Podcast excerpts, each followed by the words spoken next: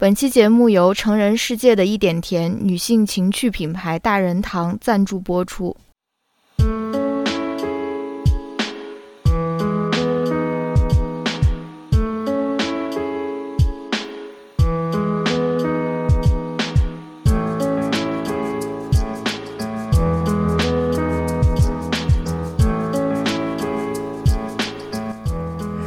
友友们，好久不见！欢迎收听《一人有一个》，我是 Francis。耶！大家好，我是郝小七。哇，我们又好久都没有录播客了，又是这个一月双更的梦想，可能。不能够实现了，对，呃，很感谢大家没有没有取关我们这个博客，而且在我们没有更新的这个呃日子里面，这个粉丝数还涨了，哇天哪，感觉我们也没有什么必要 更新的那么频繁。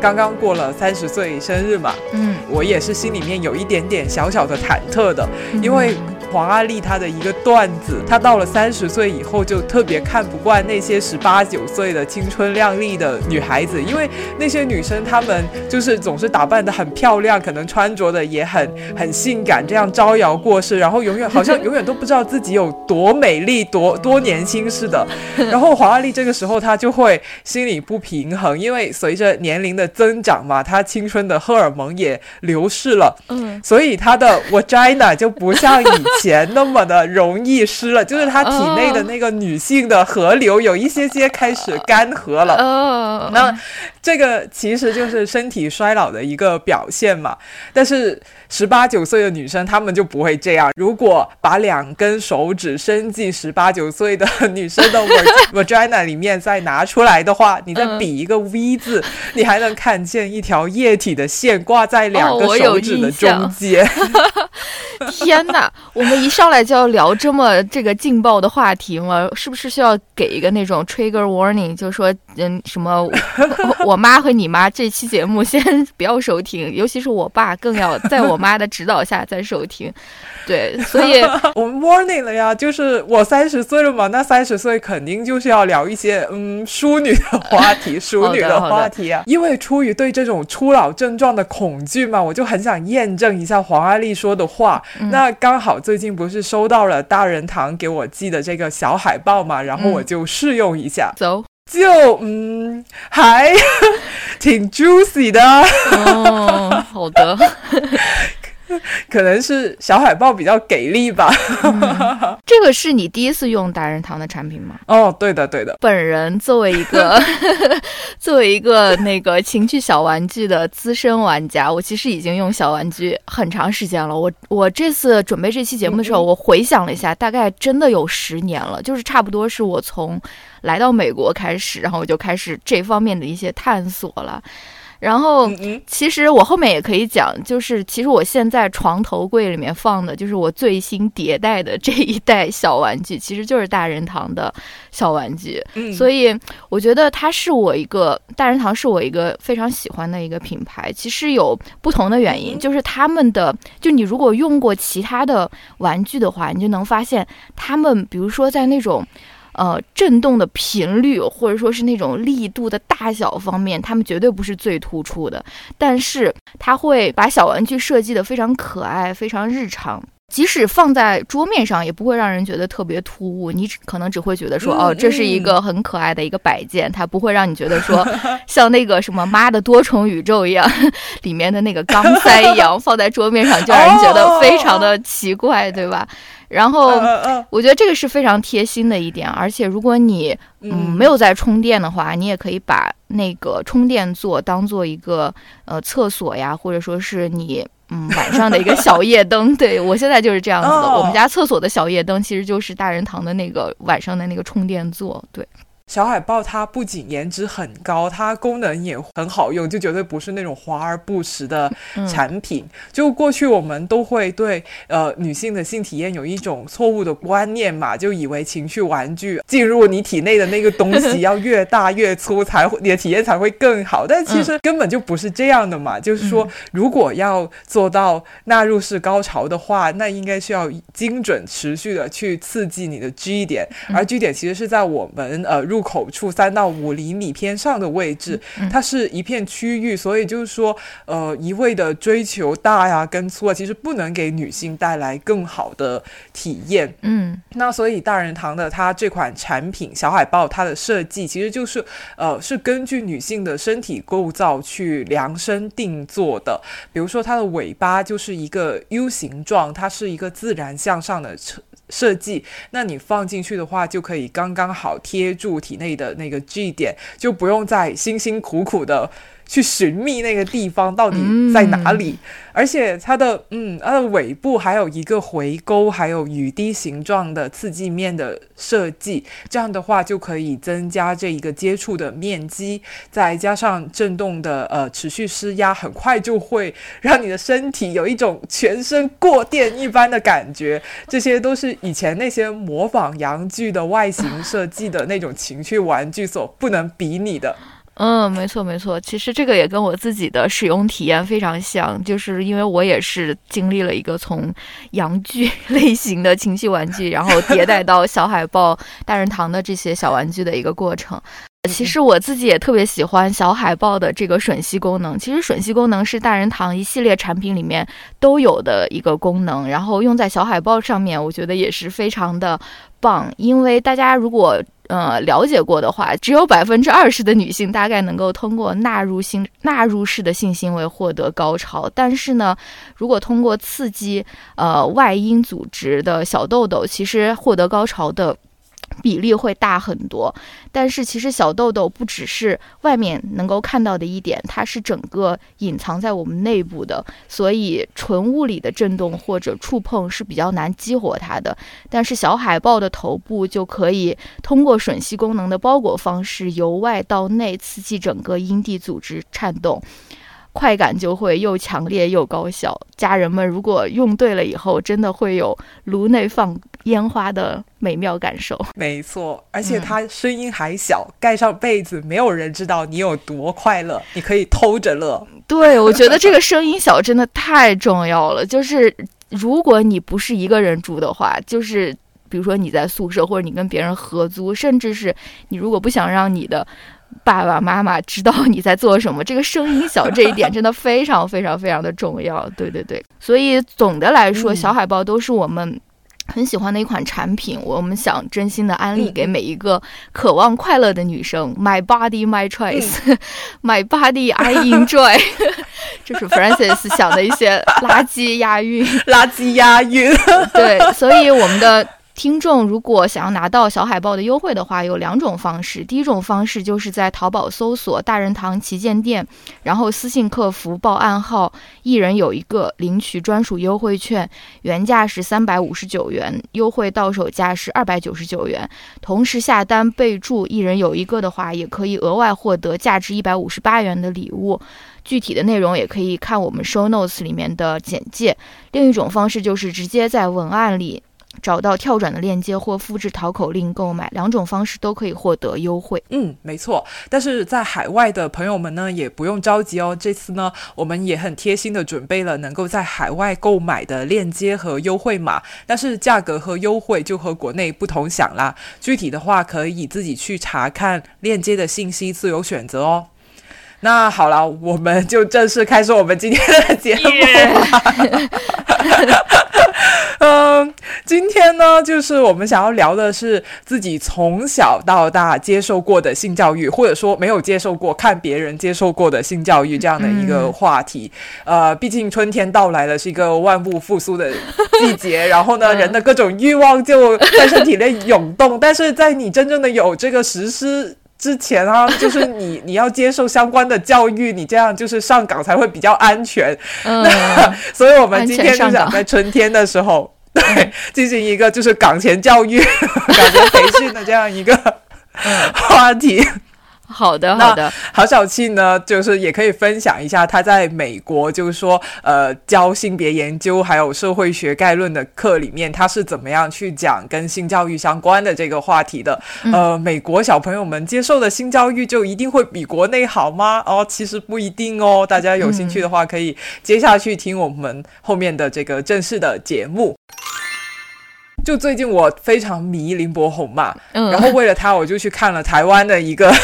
综艺，叫做《软三个》，其实就是几个明星到乡下开民宿这个样子。然后有一次他们接待的客人呢，就是一个很年轻的女生，她是做月经教育的。然后因为她是要到乡下那边去做公益课程，相当于就是说为了她的工作出差嘛，所以才住进了这个民宿。然后一群艺人里面有男的也有女的，就对她的。这个课程很感兴趣，然后全部人都过去现场给他当这个课程的小助手。然后我看这个节目组到了现场的课堂拍摄嘛，我就很惊讶，发现他们居然是男女混班上课，就是说连男孩子都要学习月经的知识，甚至要学习怎么给内裤贴卫生巾，真的是要动手操作，真的要上手去贴。我就超级震惊的，因为我回想起我自己小学的时候也有上过类。似的这种月经教育课，但是是男生女生分开上的，女生去上课，然后男生就留在原来自己的班级里面自习这样。所以就是我想问一下，就是小庆，你还记得你第一次接受性教育的情景吗？是男生女生分开，还是男女混班的？呃，我觉得我们在国内长大接受教育的小朋友，大概很大概率都是，呃，都是男女分开。讲这个生理卫生课或者进行性教育的吧，嗯嗯嗯，然后对，我觉得对我的体验跟你也非常像。我我首先从来没有过这种月经教育课这种东西，我们没有就是专门去教女生如何面对你的月经的这种教育。然后如果说是性教育的话，我觉得比较呃类似的一个一种课，可能就是所谓的生理卫生教育课或者是生理卫生课。然后它更多的是介绍男生和女生身体不同的这种构造，比如说女生有卵巢、有子宫，而不是说，呃，真的去告诉你应该如何。进行性行为，或者是如何安全的进行性行为，它更多的是一个介绍你不同的身体。生物课对，更像是生物课，而不是那种性教育课。然后当时肯定也是男女男女分开的，而且，呃，就是大家都会。觉得大家其实都明白这个课要干什么，然后尤其是那些男生，他们就会就是非常的稀稀疏疏，就搞得非常神秘，就觉得说哦，我知道你们女生在上什么课，或者说什么的，反正就是有一种，就是一种有一种非常诡异的一种氛围了。然后现在回想起来，其实也是有一点不舒适的那种感觉。然后我记得我们在我在初中的时候接受到的唯一一个。比较类似于你说的月经教育的一一次吧，就是 某一次好像是我忘了是六一儿童节还是三八妇女节的时候，应该是 儿童节，对，儿童节，对，然后我们那个初中的老师就把所有的女生叫到那个办公室门口去排队，然后大家就一个一个排队进去领了一包卫生巾，然后就是没有任何的说明，没有任何的说明，然后也没有任何的教育和讲解，就是。塞到你怀里面，塞了一包卫生巾，就就这样的这种所谓的月经教育，大家当时其实已经觉得非常大胆了。然后我记得我们当时还在讨论说，哦，就旁边有一位。有一个班的那个班主任是那个男生，我们还呃就是男的，我们还在讨论说这个男老师应该怎么样去给他他们班的那个女生发卫生巾，会不会特别尴尬呀，或者说什么的，反正差不多就是这样了，就是一个介绍你的不同身体构造的一个生理卫生课，对。天呐，真是令人难忘的六一儿童节！不要在儿童节做这种事情，在五四青年节做，我觉得都好一点点了。对，哎呀，哦。我觉得我其实，在很小的时候就知道女人是会来月经的，因为我们家就是呃没有说很注重隐私，因为我会 我跟我妈妈是会一起上厕所，就是她可能在就是在她在蹲坑，然后我在洗脸啊刷牙这样就，所以我会看到她会换卫生巾这个事情，然后小时候还很好奇，还帮她贴过卫生巾，所以我觉得这个可能就是我对于女性身体的一个最初的了解吧，也算是。性教育的启蒙吧，就知道，哎，女女性到了某一个年龄，她就会开始就是有体毛，然后就会有月经这样。然后第一次我觉得正式的性教育可能是在小学四五年级的时候，就是有一个卫生巾品牌，他进校园去给女同学们上生理卫生课，然后讲解了卫呃月经是怎么形成的，怀孕是怎么一回事，就这些，可能跟你刚才说的也是很像，就偏。呃，生物方面的一些基础的生理知识，然后男同学他就留在原原本自己的班里面去自习咯，这样，然后他们男生肯定就很好奇我们到底去干嘛了，学了些什么，特别是每个人上完这个生理卫生教育课以后，还拿着那个品牌的这个大礼包回来，所以那些男生简直好奇到不得了，你们到底干嘛了？你们那个大礼包里面有什么东西？但是女同学的反应就会各不相同，有的女同学就会觉得啊，好尴尬。干嘛要跟我讲这些？我还是小女孩，我还远远没有到要用卫生巾的这个时候。我记得有个女同学，她用很决绝的语气，就是说：“ 我看都没看，整包就给我妈妈了。”但我自己来说的话。我就是觉得哎，很兴奋，很自豪，就感觉自己马上就要成为大人了。而你们这些男生啊，还是乳臭未干的小男孩，你们屁都不懂，你们什么都不知道。然后大礼包里面其实东西还蛮多的，会有一些讲解生理期知识的呃小册子啊，有产品试用装啊，有日用有夜用，就各种类型的卫生巾产品都有。然后我还记得印象很深，他赠送了一个专门装卫生巾的一个小袋子，它是深。蓝色的，而且是丝绒质地的小小的一个束口袋，就是后来我长大了才知道，这种袋子一般都是放在银行的保险箱里面用来装碎钻的。他给我们来装卫生巾，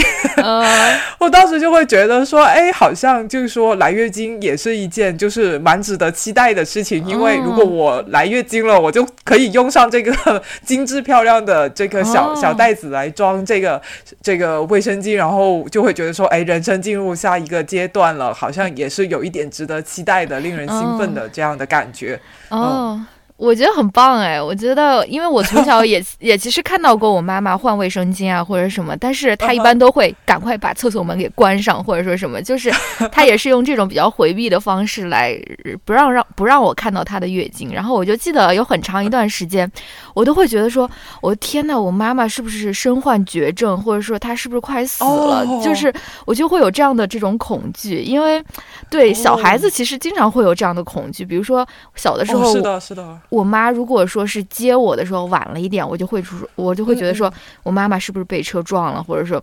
呃，会是不是死了？对，然后她对于这个月经的这个。回避，然后也让我觉得说，哇，我天呐，我妈妈是不是身患绝症或者什么？反正小的时候给我带来了一些那种恐惧的那种感觉。当然是我不了解月经这个东西是什么之前了。所以我觉得你能够，就是说期待月经，而且从一开始就不以来月经为羞耻，真的我觉得非常厉害。因为 我自己好像不是这样子的，因为我记得我大概是初中初一的时候还是初二，我不太记得了，才来的月经，虽然。是比较晚的，然后那个我记得我在上小学的时候，我们小学就有同班女生，她其实已经来月经了，然后她就是一个，我也是小学的时候来的，对对对，我记得我我们同班的那个女生，好像就是我们女生会讨论的一个对象，就会觉得说，哇，你来月。经来的好早，然后那个你是不是很早熟啊，或者说什么，大家好像都以那种月经来的晚为。骄傲，或者说是，而不是说期待说大家可以，就是来月经谁比赛就是谁来的更早还是什么的。所以我记得我自己对我自己是有这样的这种呃经历的，但同时我们又非常好奇，就会好奇说哇月经到底是什么东西啊，或者什么的。对，然后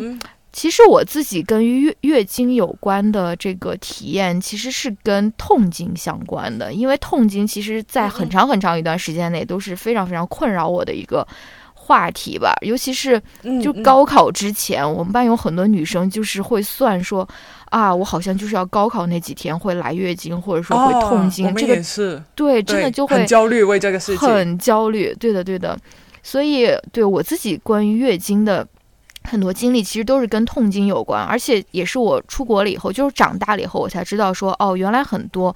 比如说美国的那些女生，她们其实是十三岁、十四岁，她们就会要么会放那个 IUD，或者是吃那个短效避孕药来调节自己的荷尔蒙，也调节自己的这个月经。但是在当时。这个绝对就不会是我的一个可选的选项，就是因为如果大家大人们听到就是避孕药这三个字，他们就会非常的紧张，就会觉得说这个肯定是用来避孕的，而不是用来比如说调节荷尔蒙啊，或者说什么的，就是。呃，这个也从另外一方面可以反映出大家对于性的这种禁忌的态度，就是说，即使跟性无关，只是想要用避孕药来调节荷尔蒙或者缓解痛经，大家也会觉得说这个是有问题的，这个是不能做的，因为你不可能就是这么小的时候已经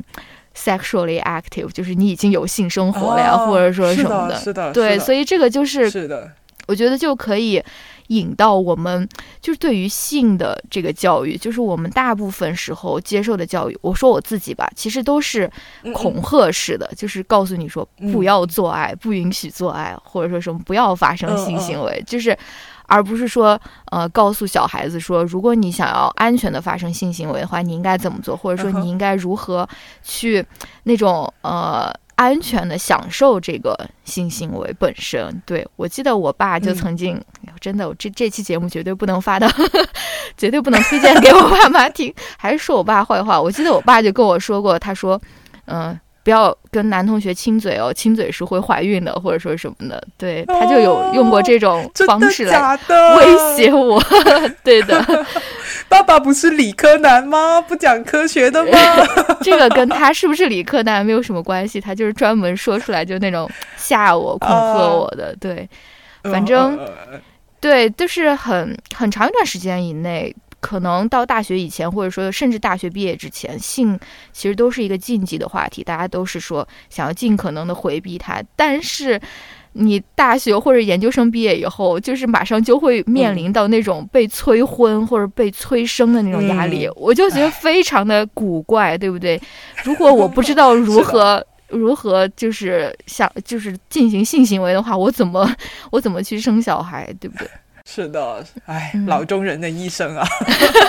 就是这样。嗯，对我，我觉得刚才你讲那个避孕药那个，我也是很有就是这个同感，因为我觉得就是因为大家对性谈论的很少，所以才会对避孕药这个事情有很多误解。就大家如果一提到避孕药，可能很多人想到的都是那种事后避孕药。嗯嗯嗯。你你的生活里面你犯了一个错误，所以你需要紧急避孕药去补救这个事情。是，然后大家都会呃情感上面会觉得这个东西是不光彩的。就如果你对避孕药本身有这样一种很错误的认知的话，就更加不要讨论，就是说去了解，其实避孕药是有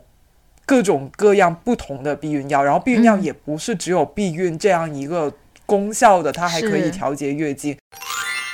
我就会觉得说，像我们这个一代人，就九零后这一代人，可能八零后也会有一点这样的感觉，就是我们其实是夹在东西方的这种性观念之中，很别扭的成长起来的一代人。就我们小时候真的没有少听，就没有少从父母那一辈那里去听到那些呃关于性的不好的事情，经常都要要求啊，女生一定要洁身自好，你不要跟男同学走太近，要好好读书，不要早恋。如果就是你你跟男同学关系好啊，可能甚至班主任就会过来警告你说啊，女生要自爱，你这样是不自爱的行为，就讲话讲的好难听。我相信大家都有这种，就要不是你自己亲身经历过，你就有听说过看看到过你的同学被被这么对待。嗯。然后到了我们稍微大一些的时候，我们又开始看了好多外国的电影啊、美剧啊，像《女王都市》啊、《老友记》啊、《绯闻女孩》啊这种，你就发现，哎，原来在这个地球上还有另外一个地方，他们是有约会文化的，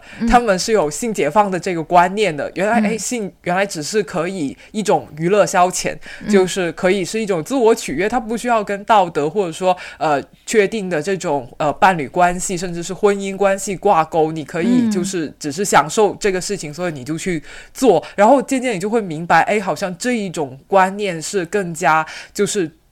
就是更加尊重自己的身体感受跟人的欲望，就某种程度上来说，它是更加先进的。好，然后你你接受了这样的一个观念，但是你又会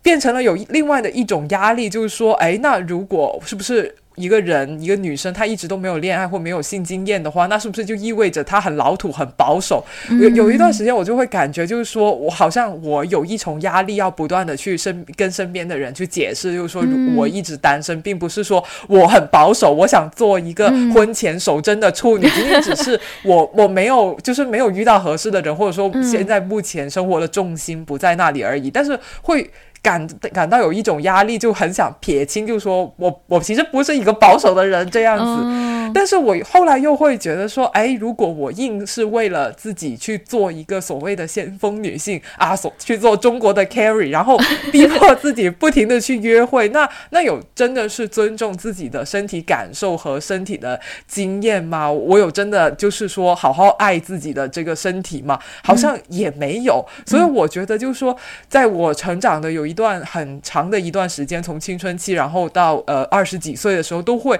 觉得很纠结。我到底是想要成为哪一种女性？是那种传统的中国式的有那种贞洁观的那种女性，还是说西方的那种很进步的、很很呃，就是。就是有有性解放观念的这样的一个女性，就很长时间以来，我都觉得啊，好难自洽在这两种观念里面。嗯，对，我觉得你说的特别好，而且这个是一个非常微妙的一种感受。其实它并不是，并不是就是我们就是即使是比较好的性教育，其实也很少会去 touch 到这个方面，就是特别微妙的这种感受。所以我觉得你说的特别好。对。然后，其实这个你你说的这种所谓的撕裂，尤其是作为一个进步女性，但同时又没有那么的想要。有一个伴侣，或者说是有一个固定的一个性性伴侣，或者有个频繁的性生活的这种，呃，感受，我觉得其实也是因为我们对于什么叫做进步，或者说是对于什么叫做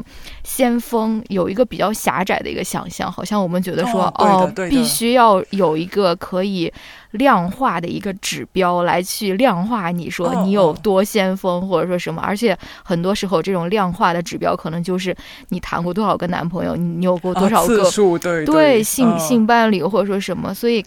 对我觉得你说说的特别好，而且这个可能也是我们之后的性教育需要去更加改进的一个地方，就是去给予不同的选择。这种选择可以是特别小的一个选择，给予不同的选择一种那种尊重，或者说那种 validation，就是去肯定不同的这种选择。对的，嗯嗯。嗯，所以就像我跟 Francis 刚才说的一样，我们大大部分时候接受到的，不管是性教育或者是月经教育，其实它都是。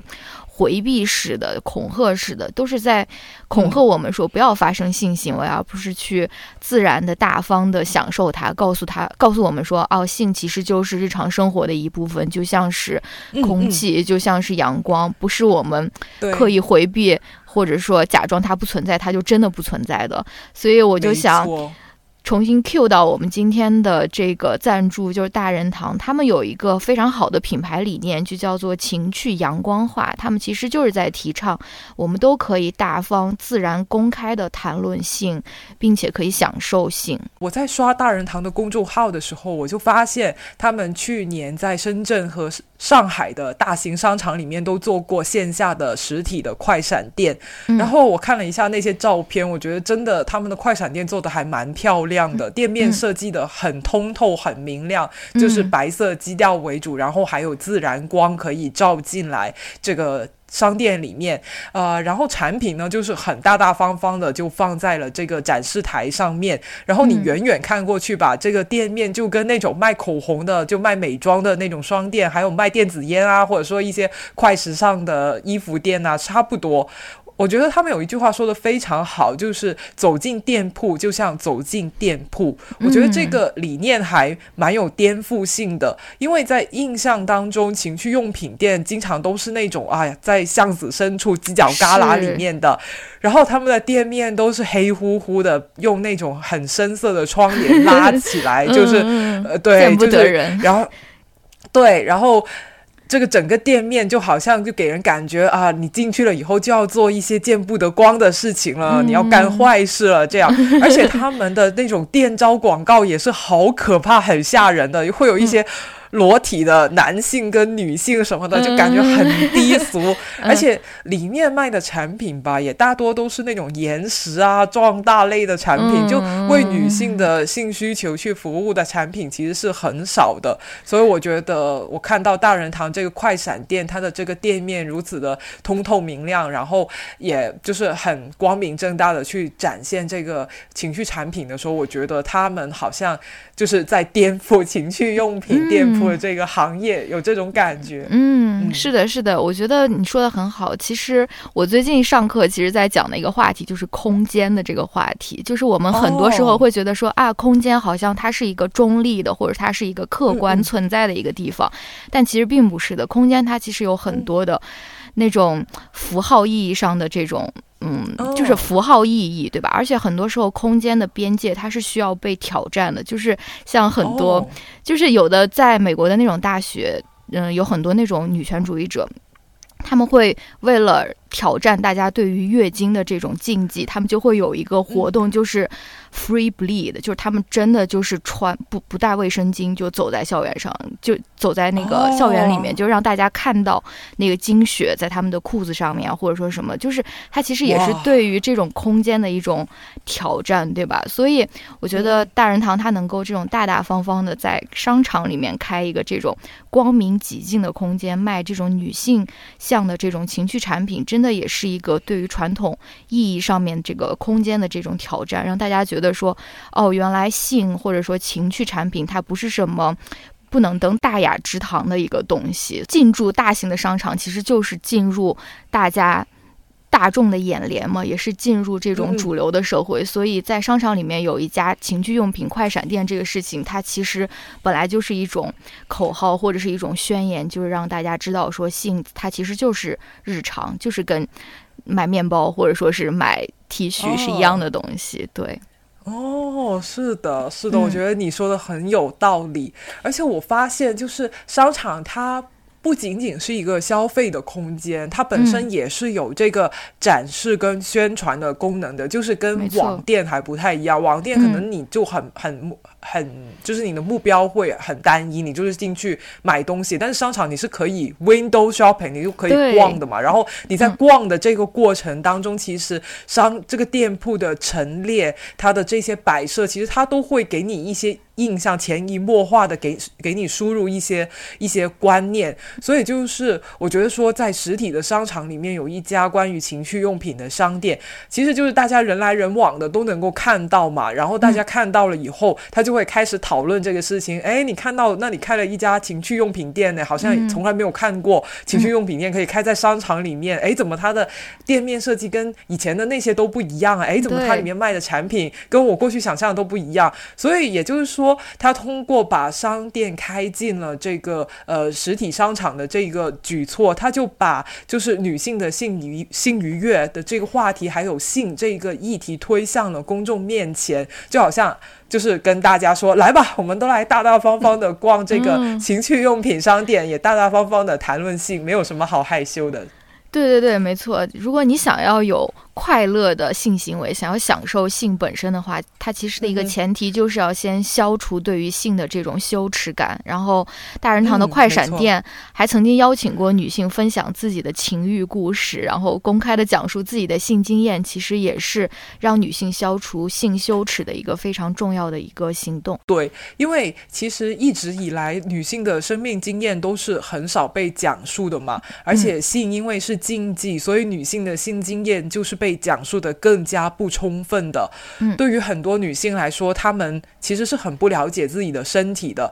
也有很多不美好的性经验，甚至可能会觉得说，哎，我自己的感受不像 A 片里面的女演员那么的夸张，我是不是有问题？所以就是说。呃，女性其实是有很多的苦恼跟困惑，但是她们从来都不被鼓励说说出来跟大家分享。所以我觉得女性在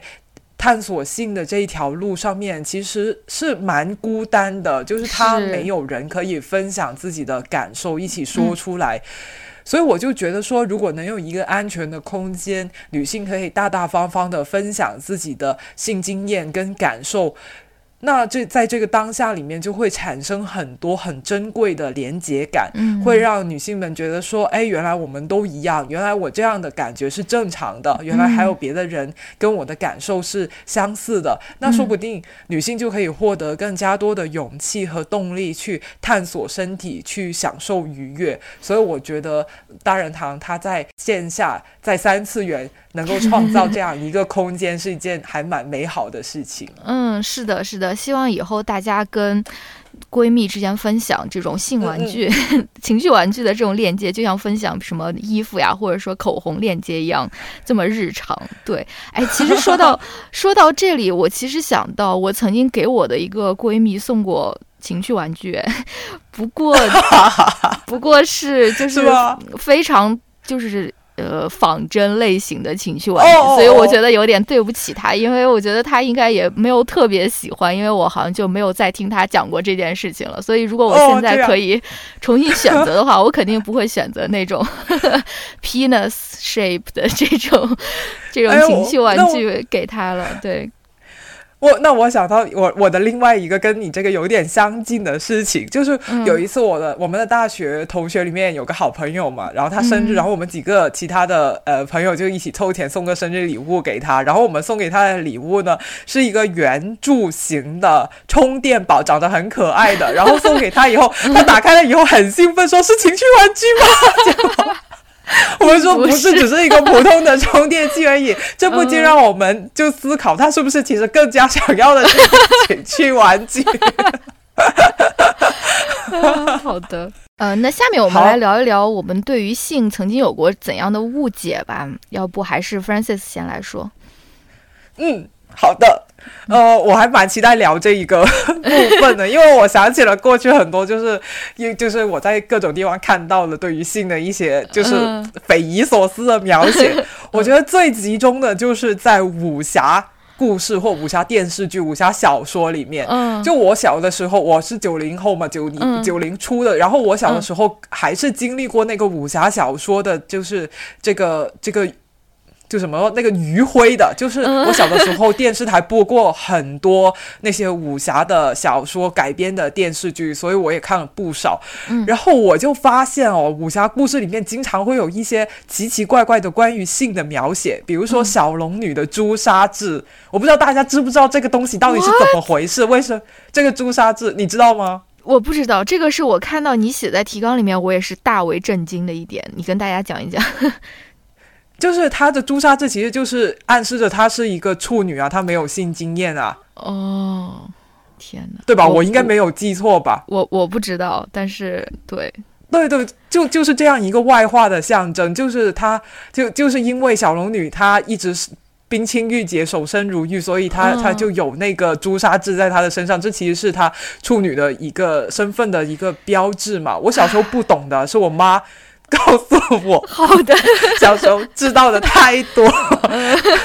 然后对，然后以后如果有人还说那句网络流行语，说什么呃，我是你的朱砂痣，你是我的白月光的时候，大家请回想一下，就大家最后去搜索一下典故，朱砂痣到底是什么意思？对，恐怕知道了以后，你也不是很想再用这一句话了。然后第二个，我觉得很。很很很诡异的对于性的描述，就是《笑傲江湖》里面，就是 关于《葵花宝典》的这一段。就 我小时候看的，就是任贤齐版本的《笑傲江湖》，然后里面就有一个部分，就是呃，他的师傅岳不群嘛，他想要去，他偷到了那个《葵花宝典》，然后他想要去练这个《葵花宝典》，呃。会有人不知道《笑傲江湖》这个故事吗？就是《葵花宝典》就是武侠世界里面那个最大的杀器了，就是最厉害的一个武功秘籍。你拿到了它，然后你去练了它，练成了，那你就是最大的 boss，最牛的。然后当时东方不败他已经练成了，然后岳不群呢，就是里面的一个武林高手，他也想变得很厉害，所以他就拿来了，就找到了这个呃《葵花宝典》，他也想去练。但是你要怎么样去修炼这个《葵花宝典》呢？第一步。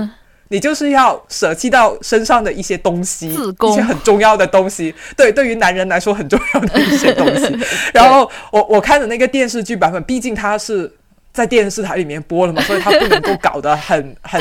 很很不能播的样子。对，所以电视剧的画面里面就只展现了岳不群这一个角色痛苦大叫的这个样子。然后我问我爸怎么回事，他为什么会那样子那么的痛？然后然后痛完了以后，他武功就变得了比较厉害了，怎么回事？然后我爸就说：“嗯，他割掉了一块肉。”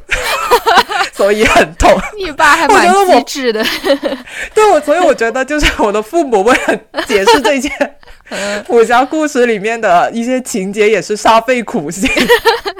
嗯，所以其实对，就是这样。刚才郝小七说的，就是说你想要练葵花宝典，那你作为一个男人，你就首先要自宫，就是把自己的生殖器给舍弃掉，你才能够去练这样的一个一个一个诶。就是秘籍，所以说到这里，可能大家就能理解为什么在黄家卫的那个《东东邪西毒》里面，东方不败这个角色，他明明是个男人，为什么会找林青霞来演，就一个女演员来演？因为这个角色他就是。他自宫了嘛，所以他就男性气质变得很弱，所以他们就干脆找了一个女演员，就是特，而且林青霞又是那种有点英气的那种，那种气质比较中性的这样的一去演，但是也会很奇怪啊，你为什么练那个武林秘籍就需要这样子的大前提？然后还有第三个例子就是。暑假的时候，TVB 有一个热播的武侠剧，叫做《大唐双龙传》，就是有 呃佘诗曼、林峰、吴卓羲，就是很多，还有还有胡定欣，就当时很红的一批小生。女演员花旦去演的，然后我记得当中有一个情节，就是佘诗曼她演的那个角色，她中毒了，然后就求林峰演的演的那个角色跟她发生性关系来解毒，然后这个 这个人物关系呢还比较扭曲，就是佘诗曼演的那个角色呢，她是一直默默的去暗恋着林峰演的那个角色，但是林峰呢就对她没有意思，他其实林峰喜欢的是另一个人，所以他就不想要跟佘佘诗曼去发生这个性关系，然后佘诗曼就开始。情感勒索他，就说啊，我以前救过你一命啊，叭叭叭什么的，现在就到你报恩了，要救我的这个时候了。然后，当然他们最后还是发生性关系，成功的解了这个毒。然后。我觉得这些情节都会让我觉得很扯，就 是就是，虽然明明知道武侠世世界里面所有的东西都是假的，但是你为什么要把性写成一种黑魔法呢？就是我不明白为什么 为什么这一些就是呃武侠小说的作者他都要这样子去描述性这个东西。呃，我觉得我小时候看到这些情节，我就会觉得说啊，就。给我一个印象就是性它不是什么很正面、很日常的东西，而且可能人还是没有办法去掌控自己的性欲的。就性里面蕴含着一些人所不了解的、无法掌控的能量，它是很可怕的、很阴暗的 这样的一一些一些印象。然后就化用李安的一句话，我觉得就是说，武侠世界里面其实是有着中国人上下五千年性压抑的结果吧？嗯，对对对，这个李。安的 quote 真的非常的好用，我觉得可以用来解释我们老中人的很多方面的这种行为和想法。对我们对性比较经常的一个误解，其实我们之前也说了，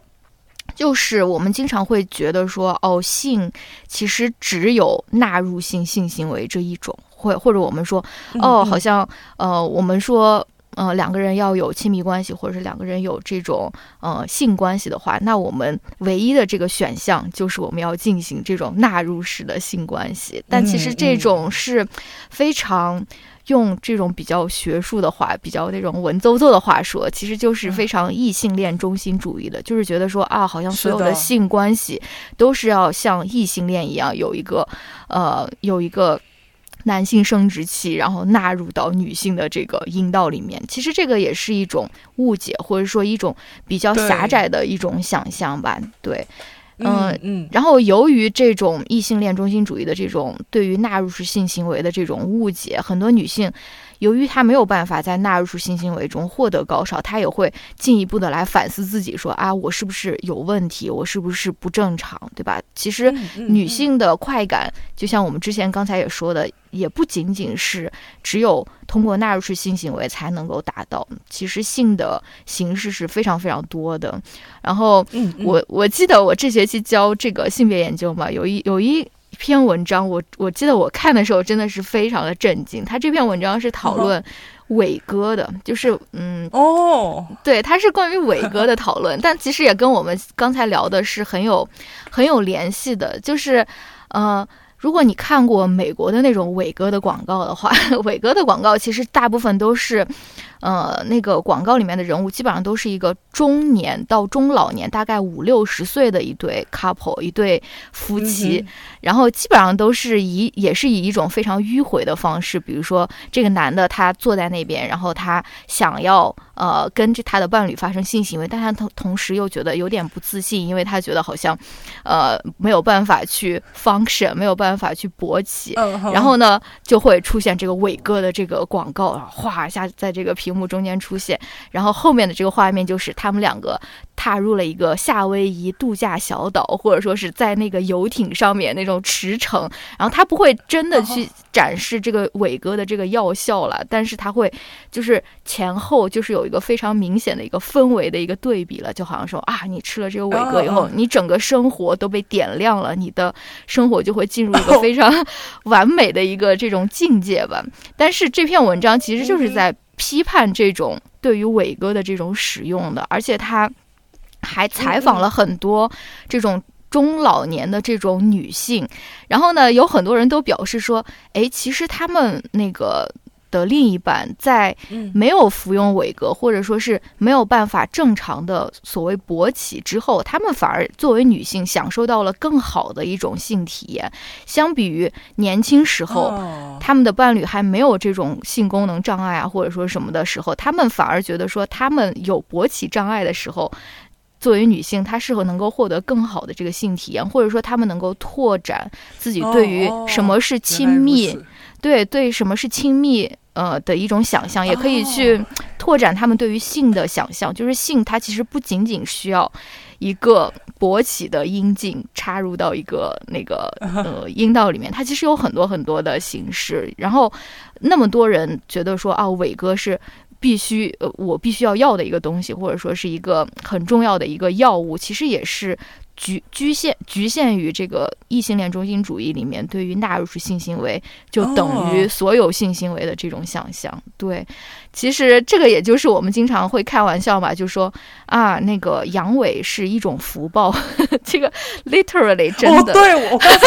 我刚才就是。我当时一想到就是说，因为因为是不是因为男人比较没那么行，以后他们的 ego 也相对弱了一点，反而就会 整个亲密关系可能相处起来都会呃，就是更加融洽一些，给女性带来了一个更好的这个性体验。对，所以我觉得我觉得肯定是的。所以所以说阳痿是一种福报，并不是一种就说是呃开玩笑啊，或者说什么。我觉得可能在现实生活中真的是这样的，阳痿可能会给许多。多女性带来，就是带来一种福报，对，所以总总总总的来说，我觉得我们都应该对性有多一些的想象啦。它其实并不是只有纳入式性行为这一种，然后甚至你不需要有一个伴侣，就是你如果嗯可以 solo sex 的话。Why not？我还记得，就是十几年前，就是自己还是青春期的那个年代哦，就大家对于这个 solo sex 还是有很多污名的，因为女性她甚至都不知道可以探索自己的身体，跟了解，就是说如何可以让自己的身体感觉更加的舒服、更加的快乐。这些，我还记得中学的时候，我曾经。读过彭浩翔的一个专栏，名字叫做《爱的地下教育》，然后里面有一个来信者，我已经不记得他是男生还是女生了，反正他就写信跟彭浩翔倾诉，就是说，哎，觉得自己好像有点过分喜欢自慰了，然后有点苦恼，因为他觉得这样很罪恶，是不对的。然后彭浩翔回回信的标题是“自慰是谁也不能剥夺你的天赋人权”。哇！我当时看到这个标题，大为震撼。就就觉得说哇，在这当时这个社会里面，这些话是你可以用白纸黑字写下来的吗？就是很震撼。嗯对，但是这些年现在都到二零二三年了，也能很明显感觉到社会的风气跟大家的观念都已经转变了，特别是对于女性来说，我发现现在有很多年轻的女孩，她们反而会更加大家赞扬就是 solo sex，因为它更加安全，而且你愉悦的程度会更高。因为有时候你跟男性去发生那种纳入式性行为，其实并不能保证女性每一次她都能够享受得到。是的，是的，我觉得呃，真的在在现在这个社会里面，如果你使用约约会软件啊，或者什么。呃，想要寻找这种潜在的性伴侣啊，或者什么，其实对于女性来说，真的有很多的风险，就不光是是的性行为本身可能有，比如说疾病啊或者什么的风险，但其实就是两个人不认对不认识的人到一个地方去，对吧？我觉得已经对于女性有很多人身安全方面的问题了，对，所以，嗯，对，solo sex，我觉得真的是可以，呃，更更加普遍一些，大家可以更加。勇敢的去享受它，然后其实我觉得说到这个 solo sex，或者说到这种自慰，其实如果即使有女生，就像我一样吧，像十年前的我一样，有勇气 迈出第一步，然后去尝试小玩具，但是对玩具本身可能也会有一些误解。就像我之前开始尝试的时候，我也是觉得说，哦，好像玩具都是那种特别丑、特别大的这种阳具形状的这种玩具，而且最普遍的都是这种。仿真的嘛，嗯，不光非常不好看，而且也很不便携。然后就我自己的体验来说，即使我当时使用的是这种仿真类型的这种玩具，我也很少会用它真的进行这种纳入式的这种，呃。性行为吧，用它的这个纳入式功能，所以我就会就思考说，哎，这个仿真属性好像没有我想象的那么重要，而且这个可能也是 call back 了我们之前的那个异性恋中心主义的对于对于性行为的想象，就即使你在一个人进行 solo sex 的时候，你还是需要有一个。呃，无形的一个男性的这个阳具来帮助你完成，但其实并不是这样的。如果以女性的主那种主体性优先的话，可能我们并不需要一个仿真的那种嗯性玩具。对，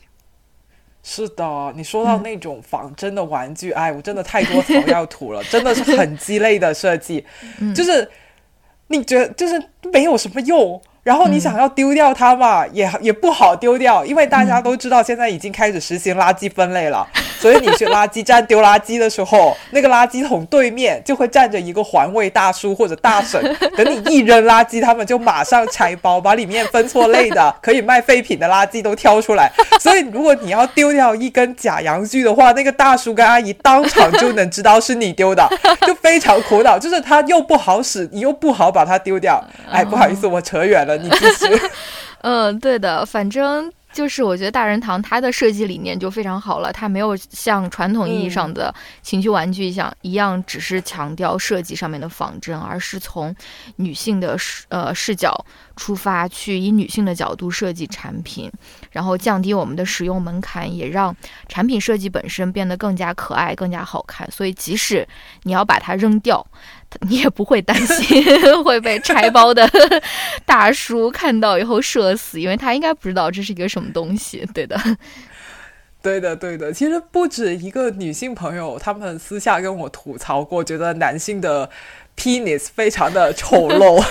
所以我觉得。那种认为看到仿真的玩具，女性就会很兴奋、很有购买欲的想法，完全就是用男性的思维来理解女性，因为他们很爱看，非常喜欢他们的这个品牌，没有把性高纳入是性高潮当做性快感的唯一的一个形式，而是通过这种比如说吮吸功能呀，或者说是更加我就是。契合女性身体构造的一些产品的设计，来为我们打开 solo sex 的新大门。所以这个也是摒除异性恋中心主义性行为的一种，呃，一种方式吧。对，非常棒。嗯嗯嗯嗯，对的。那接下来第三部分的话，我们要不就来聊一下美国的性教育是怎么做的吧。嗯，那我们就来有请美国性文化观察员郝小七女士，给我们来分享一下美国是如何给青少年们教授性知识的。有请。天呐，我要把这个写在我的那个 CV 上，CV 上面。美国性文化观察。如果有一期，如果有一期再见爱人的类似的那种节目，但是是关于性教育的话，你就可以坐在观察室里面。做沈一菲老师的那个角色。哦，好的，好的，嗯，好的，好，本那个性文化观察员跟大家分享一下啊，反正美国它其实很大了，就跟中国一样，而且美国跟中国不一样的就是它的各个州它其实都是有不同的法律的，所以说根据你的这个州或者说是市，甚至是小到一个 county 就是一个郡县，它其实可能对于性教育都会有不同的这种约束。然后再比如说，在美国比较保守的州，他对于性教育或者说是性别教育吧，他的观念也是有，也也是会非常保守的。而且，比如说相对于纽约啊或者加利福尼亚呀，他可能会有更好的这种性教育和性别教育。对，所以，嗯，我知道有一些州有有比较，嗯，神奇的一些规定，就比如说有一些州它是不允许你在性教育。课上面用香蕉作为道具的，就是很 很多时候就是为了展示如何佩戴一个避孕套，很多老师都会用香蕉嘛，因为香蕉的那个 嗯形状比较像男性的生殖器。但是有一些州它就有法律明文规定说你不允许使用这样的这种呃香蕉作为这个 作为举例的方法，所以那个老师就会要开动脑筋，就是说如何在不使用香蕉的这个。这个条件下来给小孩教说如何使用如何使用避孕套，所以他们很多我知道有一个老师，他就会用穿袜子来比方，就是他不拿避孕套本身，他也不拿橡胶，他就穿一个很长的那种运动的棉袜，他就告诉大家说啊，你首先要把上面要捏住，然后让不要有空气进进去，然后你要一点一点把它滚上来，就用自己的。用自己的这种脚来给那个大家打比方，我觉得，我我觉得，我觉得这个过程不是，不是更。色情吗，就是就是不是不是一那种很情欲化，就电电影的那种情欲化的镜头，不就是经常一个女性，然后她就伸长她的腿，然后开始穿那个丝袜。那那你那老师你你还你还用腿，然后还用长袜来做这一个 这一个教学，那不不简直比那个用香蕉来教更加令人浮想联翩吗？都没法中。聚焦到知识本身上面去了，完全就是对，真的非常可笑。然后还有一些州，他可能就是说。呃，abstinence 就是禁欲，是唯一的一个性教育。他们会，他们就会给他们的小孩说，禁欲是唯一的一个方法。就是你如果想要避孕的话，你就必须要禁欲。然后呢，非常讽刺的就是，这个州应该是德克萨斯州吧？但是德克萨斯州的那种青少年女生的那种怀孕率又是全美最高的，就非常讽刺。就是当你只在性教育的过程中只告诉学生说，哦，那个禁欲是唯一的避孕方法的时候，同时。这并不能够阻止学生他们去尝试性性，就是去去尝试这种性行为，对吧？但由于你没有给他良好的性教育，你只告诉他说：“哦，嗯，这个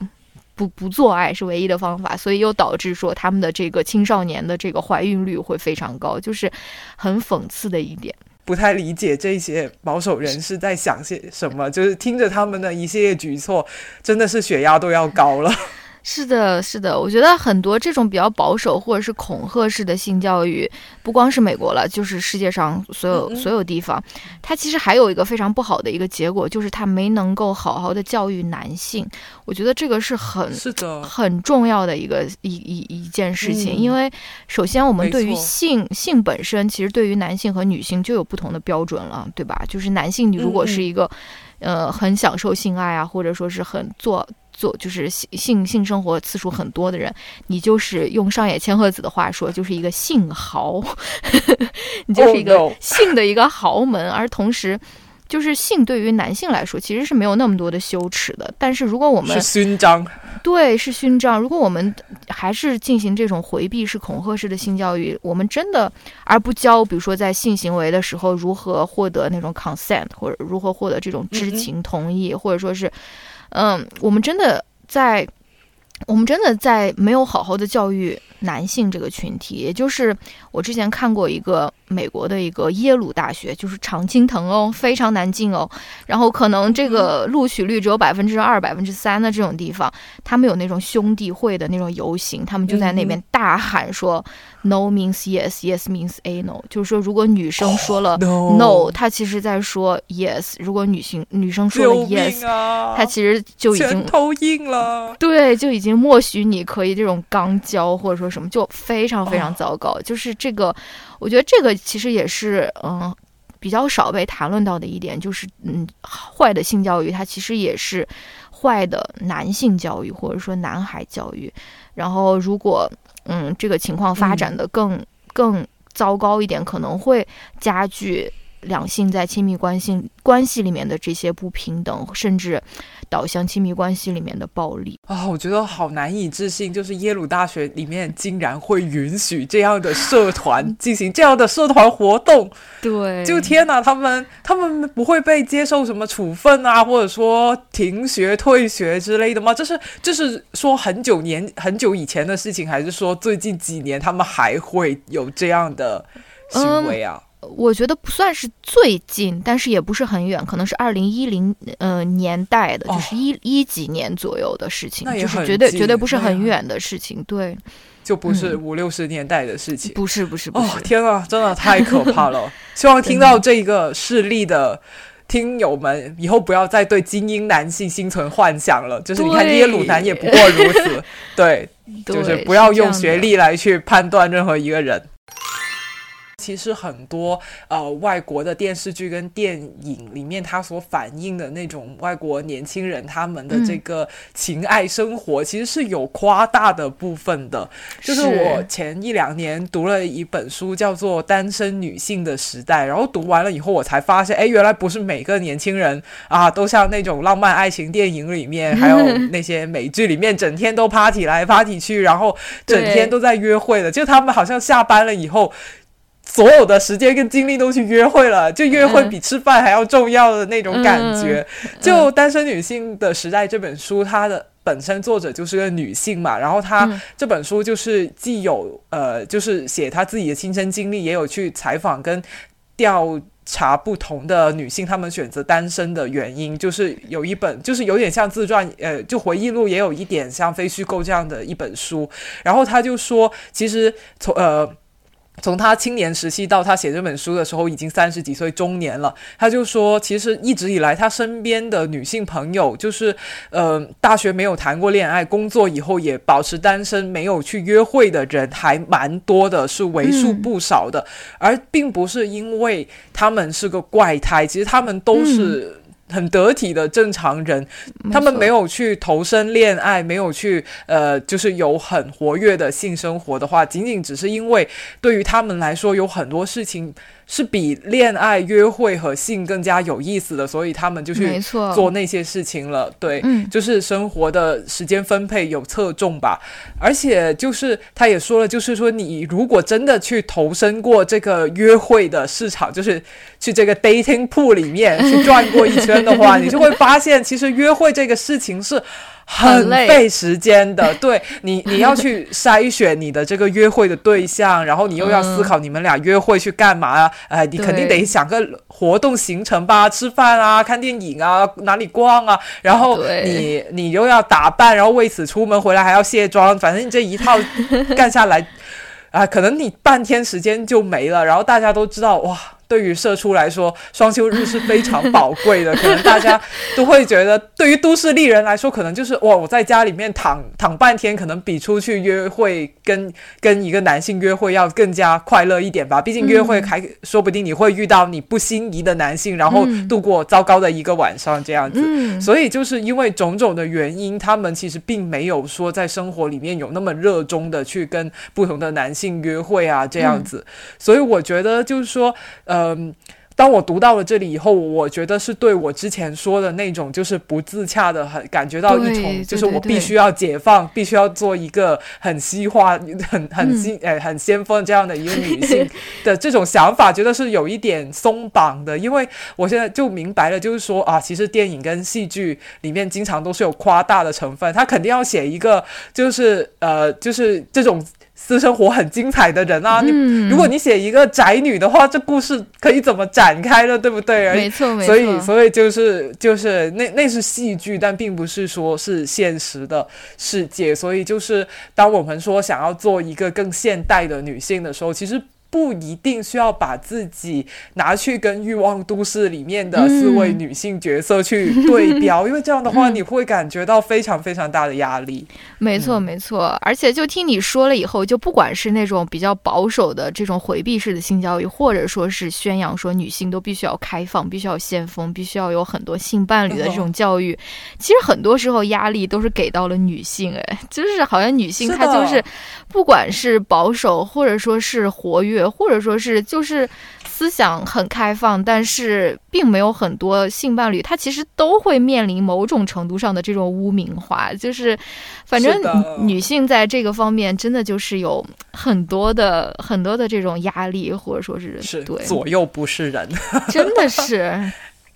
呃，那我们要不就来聊一聊我们最后一个部分的话题，就是我们觉得好的性教育应该是怎么样的？那要不我先我先来吧。就像其实刚才我们也说了很多了，其实好的性教育对我来说是要顾及到，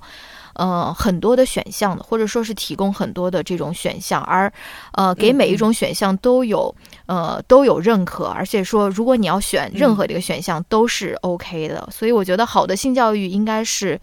提供选项，而不是去评判个人的选择谁好，哪个好，哪个坏，或者说是哪个高，哪个低。就比如说，如果你是一个想要呃不想嗯就是婚前不想进行性行为的人，我觉得那也是完全 OK 的。我觉得好的性教育也应该要应该要顾及到这这种人群，就是不想要在婚前或者是某一个时间点之前有性行为的人，就是你不要呃你不要。让大家觉得说哦，好像，呃，你必须要去有这个，呃，有这个就是去进行性行为的这种压力，对。然后，如果你是渴望进行性行为或者说是什么的，然后我觉得好的性教育也应该是会告诉你说怎样安全的进行这种性行为，或者说是怎样安全的去享受这种亲密，或者说是这种。关系，然后比如说提供一些科学方面的这种科普，如何佩戴避孕套，对吧？如何呃那个预防传染病，然后如何避孕，而且也要同时不仅教女生，也要教男生，因为避孕并不是只是女性的责任，而女性如果避孕失败。这个是百分之百女性要承担这个避孕失败的后果，所以我觉得，呃，避孕的这种方式呀，或者说什么，不仅仅是要告诉女性，也要告诉男性，然后，呃，也应该从，嗯，也也应该还是在给性祛魅吧，就是觉得说，呃，性并不是一个黑魔法，并不是什么需要避讳的东西，而是一个，呃，我们可以在这种性行为中营造出。就是非常美妙的一段回忆，所以我觉得就是要提供选项，然后要顾及到每个选项其实都是有人，嗯，会选的，而且不要去评判说哪一个选项更好，哪个选项更糟。我觉得就是就现有的这个性教育来说哈，如果他有的话，我知道有很多地方可能还是根本提都不提这个事情的。但我觉得就是说，哪怕是在已经有一点性教育的地方吧，我觉得现行的性教育还是有太多可以去继续完善的地方。就像我们刚刚开始。节目一开始说的就是这个生理教育课，它真的有必要要分开男生跟女生来上吗？嗯嗯，对啊，就是像我刚才提到的那个台湾的综艺《软三个》里面，他的那个月经教育课，他就是男孩子跟女孩子混在一起上的嘛。一开始的时候我是不理解的，我就觉得说男生又没有月经，你干嘛要他们也来上课，而且要。男孩子哎，都去学怎么撕开这个卫生巾的包装，去贴在这个内裤里面。他们又要学哎，怎么样把卫生巾从内裤里面撕下来，然后用这个包装纸给包好、卷好，再扔进垃圾桶里面。嗯，我就觉得哇，这也太 detail 了吧！他人生一辈子里面有多少个机会能用上？这种知识去给一个女性贴卫生巾呢？我觉得应该没有吧。然后我就会觉得说，哇，天哪，好尴尬！我作为一个观众，我隔着屏幕看他们，就是他们，因为那些男孩子也很羞涩、很害羞嘛，就去碰这个女性的卫生用品。我觉得他很尴尬，我看着他们这么尴尬，我也觉得很尴尬。但是我一直看这一集，看到后来的时候，就是这个课程结束，它有一个环节，就是说让今天一起来上课的呃小朋友们来分享一下。他们会如何运用今天学到的知识？然后有一个小男孩，他就说他知道了，就是以后如果他的妈妈来月经了，他就会尽量做一些事情让他妈妈保持开心。因为通过今天的学习，他知道了女生在经期她的情绪起伏会很大，所以他要更体贴一点，照顾他妈妈的情绪。然后当时看到这一幕的时候，我我都快要哭了，对，好感动。然后我才发现自己的理解是多么的狭隘，因为。月经它从来就不只是女性的事情，我们同时也需要去教育男性，就是这样的话，关于月经的这些误解跟。羞耻才能够被消除，才不会有人再去抱怨，就说：“哎，为什么女性总是那么的情绪化？”如果你了解女性的经期跟她们生理结构，你就明白，其实她们情绪化的时候，可能就是她们有金钱综合症，这不是她们自己能控制的，这是她的激素导致她这样。然后，如果你对月经有更多的了解，你对女性的卫生用品有更多的了解，你就不会再有像几年前疫情的时候那些脑残的言论，就是说 为什么这些女性医护人员。他们就是穿着这个就是防护服，还要老是去上厕所。为什么他们的月经不能够憋着，就像憋尿一样？就这样就可以节省一点这个防护服。你要是理理了解这些事情，你就不会说出这样就是完全无那么无知的这样的一个话。然后说不定到最终某一天，我们每个女性都可以有每个月都可以有一天的月经假。我觉得这个这些东西不是。说你只靠向女性科普月经到底是怎么一回事就能够促成的，你必须要教育整个社会，男性、女性、大人、小孩这个样子。还有就是，我觉得呃，性教育就是像你之前说的，就是其实很多时候我们对于性的理解啊，都是很异性恋中心主义的。所以我觉得性性教育它也必须要打破这个思维框架，要去覆盖到就是性少数的人群，然后告诉他们发生性行为的时候需要注意什么。因为呃，因为我我们现在都知道，其实很多呃人的这个性意识的这个启蒙，其实是在小学四五年级的时候，就是。他们就已经开始意识到自己到底是喜欢男生还是喜欢女生了，所以我觉得，如果你拉着一个四五年级的小朋友，然后跟他讲的这个性教育完全就是异性恋的，我觉得他也会很困惑的。然后还有就是，呃，性行为其实也是非常多元的，所以我们也不要只讲那种纳入式性行为到底应该是怎么操作的，这样应该要。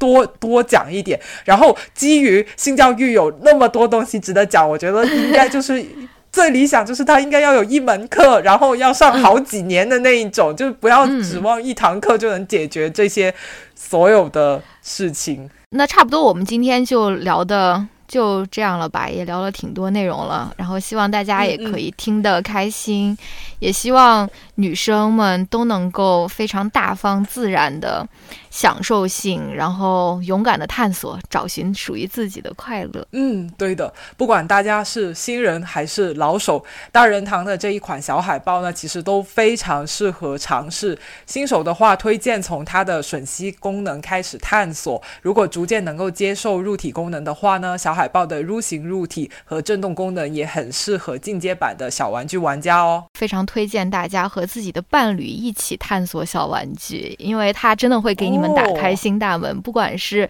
在前戏的部分，或者是在后戏的部分，大家都可以跟自己的伴侣，首先敞开的聊一聊自己的性需求吧，然后也可以聊一聊说能不能把小玩具纳入到自己的这个性经验或者性生活的一部分。其实它并不一定会减少嗯你们的这个快乐，而反而。就是你们如果能够大方的谈论彼此的性需求，并把小玩具纳入到自己的这个性生活的，呃规范，不是规范，性生活中来的话，它可能会带给你非常不一样的体验。对的，在追求快乐这件事情上，咱们就不要给自己设限了，越快乐越好啊！耶！如果大家对小海豹这款产品感兴趣的话呢，请记得使用我们节目的专属优惠。第一种就是在淘宝搜索“大人堂旗舰店”，私信客服报暗号“一人有一个”，领取专属优惠券，原价是三百五十九元，优惠到手价两百九十九元。同时下单备注“一人有一个”，可以额外获得价值一百五十八元的礼物。具体的内容请看我们的 show notes 简介。另一种方式就是直接在文案里找到跳转链接，或者复制淘口令购买，两种方式都可以获得优惠哦。海外的友友们呢，也可以通过 show notes 里面的链接获得海外的购买地址，和国内的价格不同，但是都很优惠呢。好的，那今天我们就先聊到这边，也非常感谢大家支持我们恰饭，好吧？非常感谢大家听到这边支持我们接广告，支持我们恰饭，然后也能够给我们之后呃，就是发更多的内容一定的。支持，的。你这是情感勒索我们的听众，他们好像不买的话，就是我们就要断更了。不，不是，没有这样啊，大家不是这样的，不是这样的。我只是想要，就是感谢大家听完我们的这一期节目而已。好，那我们下期再见啦。好的，好的，拜拜，拜拜。